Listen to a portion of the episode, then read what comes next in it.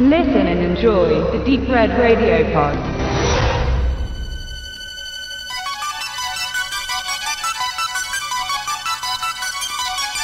»2006 gebar Adam Green aus der Motivation, den Slasher in seiner ursprünglichen Form nicht etwa wiederzubeleben, sondern ihm Tribut zu zollen, den übermenschlichen Victor Crowley. In der physischen Erscheinung und dem Leidensweg als Kind gleicht Crowley vorwiegend Jason Voorhees aus der Freitag der 13. Reihe. In seinem Feuerwerk der Reminiszenzen finden sich noch Dutzende andere Bezüge zum Subgenre und mit Cameos von Tony Candyman Todd und Richard Freddy Krueger England wickelte er die Fanbase um seinen Finger und füllte sie mit Handmade Gore ab mit Effekten und Masken, kreiert von John Carl Büchler, der seit 1980 bei Folgen von The Ghoulies, Halloween, Nightmare on Elm Street oder eben auch Freitag der 13. mitwirkte. Hatchet stieß auf positive Resonanz. Doch neben dem klassischen übertriebenen Geschlachte musste man auch ziemlich dämliche Charaktere ertragen, die auch irgendwie zum Slasher dazugehören. Aber Greens Drehbuch wälzte sich zu sehr im Unsinn, gemessen am Inhalt des Films. Eine Fortsetzung war zu erwarten. Die inszenierte Green selbst. Für den dritten Teil wurde jemand anderes verpflichtet und Green begnügte sich mit Drehbuch und Produktion. Damit sollte Victor Crowley dann sein Grab gefunden haben und die Sage als Trilogie ein Ende finden.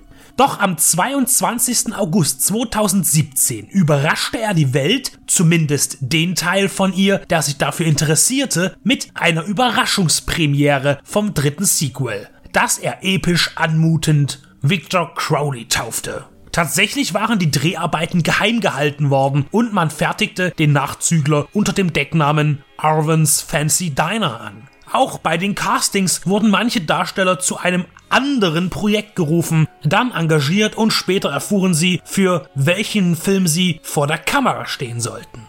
Angesichts der überschaubaren Beachtung der Sumpfkiller-Serie von Big Hollywood und der weltweiten Horrorgemeinde, denn zu einem wirklichen Kultfilm ist Hatchet nie geworden, wirkt es etwas kindisch, so einen Aufriss um Victor Crowley zu machen. Allerdings hatten Greens Vorbilder Wes Craven und George A. Romero, die den modernen Horrorfilm maßgeblich prägten und in seiner uns heute bekannten Form miterfanden, stets lobende Worte und bestärkten ihn sein Franchise um die zerhackte Fresse Crowley, die entfernt wie die von Jack Palance aussieht, fortzusetzen.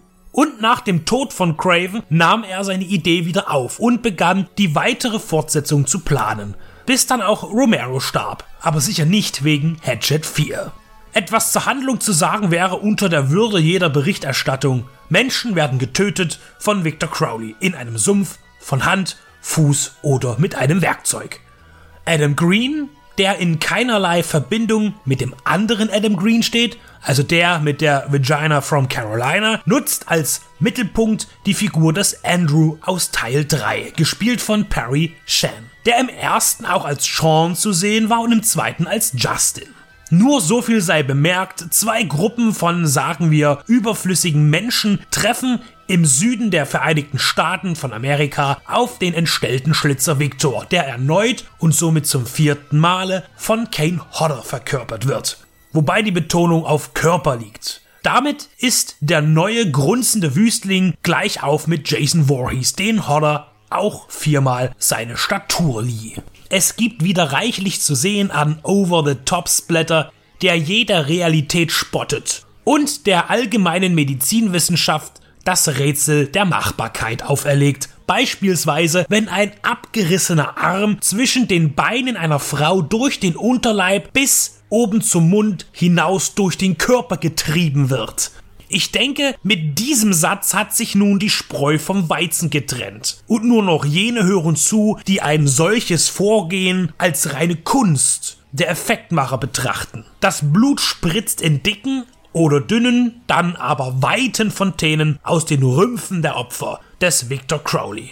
Dazu kommt der bekannte Humor, der sich vor allem aus den stereotypischen Verhaltensformen der auftretenden Subjekte generiert. Hier muss man Green zugestehen, dass sich da sogar Witze wiederfinden, die einem zum Lachen bringen. Die funktionieren, neben all den Rohrkrepieren, die dann wieder von irgendeiner handwerklich einwandfreien Trash-Sauerei weggewischt werden. Das Skript will ausgewogen sein zwischen Heiterkeit und Splatter. Und man muss sich eingestehen, dass Hatchet Nummer 4 als B-Movie alles richtig macht. Es muss nicht jede Pointe zünden und soll es vermutlich auch nicht. Green bleibt im Rahmen seiner finanziellen Möglichkeiten, verzichtet größtenteils auf CGI und bietet sogar einen geschickt interpretierten Flugzeugabsturz an. Er versucht keine großen Stunts durch schlechte Effekte zu simulieren, sondern zeigt eben nur das, was mit der schmalen Geldbörse möglich war.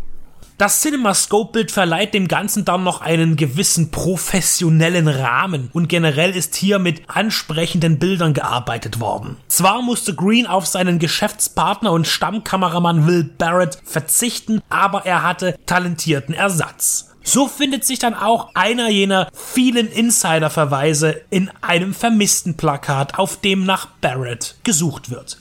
Solche Anspielungen zu anderen Projekten und Freunden aus dem privaten und beruflichen Umfeld von Green lassen sich in inflationärem Maße wiederfinden.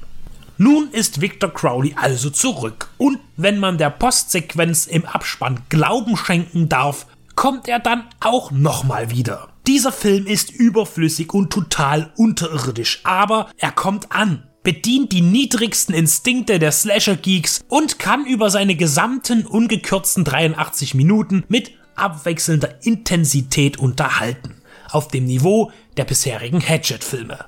Solche Streifen muss es nicht geben, aber da sie nun mal da sind, viel Spaß. Es gibt wesentlich Schlechteres.